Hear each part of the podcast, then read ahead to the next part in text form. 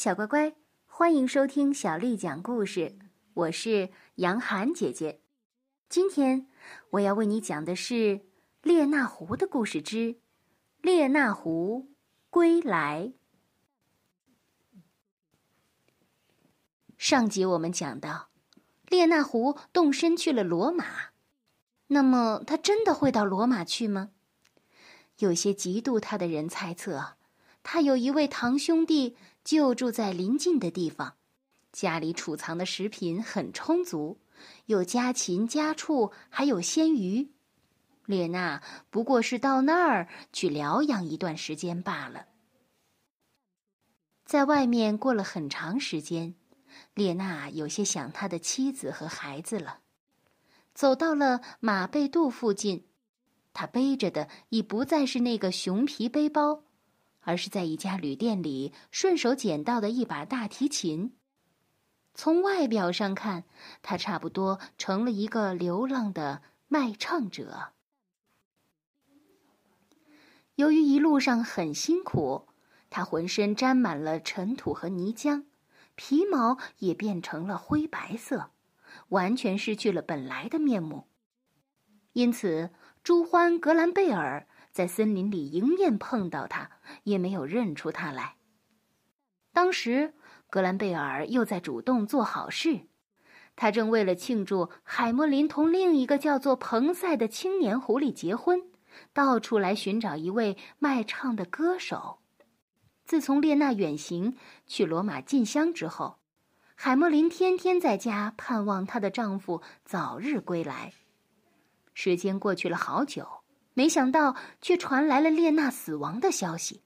这个消息是由一个叫做包旭的骆驼从远方捎回来的。他说，他曾经遇见一个熟人，那个人亲眼看到列娜在外面得了高热病，而且亲眼见到他很快就送了命。在这样一个活生生的人证面前，海莫林不能再怀疑了。她带了很重的笑，为她心爱的丈夫哀悼了好长一段时间。随着岁月的流逝，她的悲哀依然丝毫没有减轻。但是没有丈夫的日子，她家的生活显得十分艰难。而叶森格伦和他的兄弟们也是落井下石。他们听说他们的死对头列娜已经死了，感到无比兴奋。他们觉得。终于可以报仇雪恨了，于是叶森格伦和他的兄弟们就经常来到马贝杜，肆无忌惮的欺辱列娜家的孤儿寡母。于是，一向爱做好事又非常热心的朱欢格兰贝尔，就趁此机会跑来劝说海莫林再嫁，却遭到了海莫林的极力反对。时间流转，日月如梭。经过时间的打磨，虽然海默林悲哀的心情已不再是那么的沉重，可是，他怎么可以把亲爱的列娜从生活中遗忘掉呢？格兰贝尔却不同意这样的说法。他说：“问题不在于是否遗忘亡夫，而且，海莫林的年纪很轻，单独来维持生活当然有不少的困难。”至少他没有能力抚养孩子们。几次劝说之后，格兰贝尔把海莫林的心说动了。他提出了一个合适的人选，那是列娜的一个年轻的堂弟，人品相当好，名字叫做彭赛。彭赛得知了海莫林家的情况之后，就时常出现在海莫林的面前，帮助海莫林寻找食物，做一些家务。并且极其诚恳地表示，如果海莫林同意让他来代替列娜，他可以和他共同承担生活的压力，帮助他来抚养列娜的孩子们，并且可以担负起保护他们母子不受欺负和威胁的责任。他将会感到非常荣幸。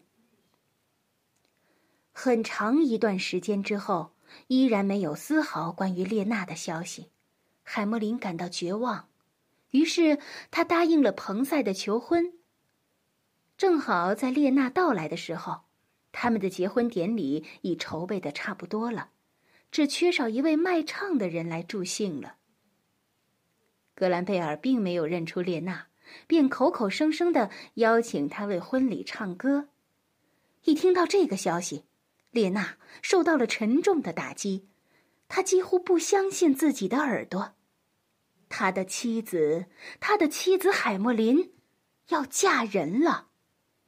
列娜马上想到，这一定是那些仇人们搞的阴谋。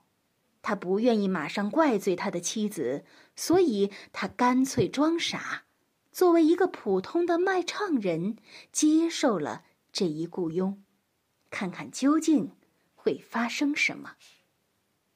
他便同格兰贝尔一块儿到马贝杜去了。婚礼都准备妥当了，要热闹两天两夜，当天晚上就举行。丽娜的确装的像是一个卖唱的，很卖力的拉起了大提琴。她做的那么逼真，连他的老婆和孩子们都像格兰贝尔一样，竟然没有看出他来。列娜愤愤的想：这个年轻的家伙竟然有如此胆量，盯住海莫林，还堂堂正正的接替我，实在是太过分了。他应该对这种胆大妄为的行动付出惨重的代价。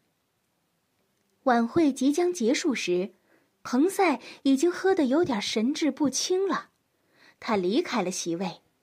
列娜急急忙忙的赶了上去，彭赛这时还蒙在鼓里，根本不知道自己已经成为了列娜复仇的对象。小乖乖，列娜究竟能不能复仇成功呢？彭赛的结局又是什么呢？在下一回的时间里，我会继续为你讲这个故事的下集。小乖乖，今天的故事就为你讲到这儿了。如果你想听到更多的中文或者是英文的原版故事，欢迎添加小丽的微信公众号“爱读童书妈妈小丽”。接下来的时间，我要为你读的。是唐朝诗人王昌龄写的《芙蓉楼送辛渐》。《芙蓉楼送辛渐》，唐·王昌龄。寒雨连江夜入吴，平明送客楚山孤。洛阳亲友如相问，一片冰心在玉壶。寒雨连江。夜入吴，平明送客楚山孤。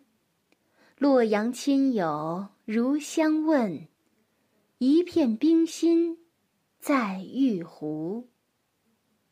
寒雨连江夜入吴，平明送客楚山孤。洛阳亲友如相问，一片冰心在玉壶。小乖乖，晚安。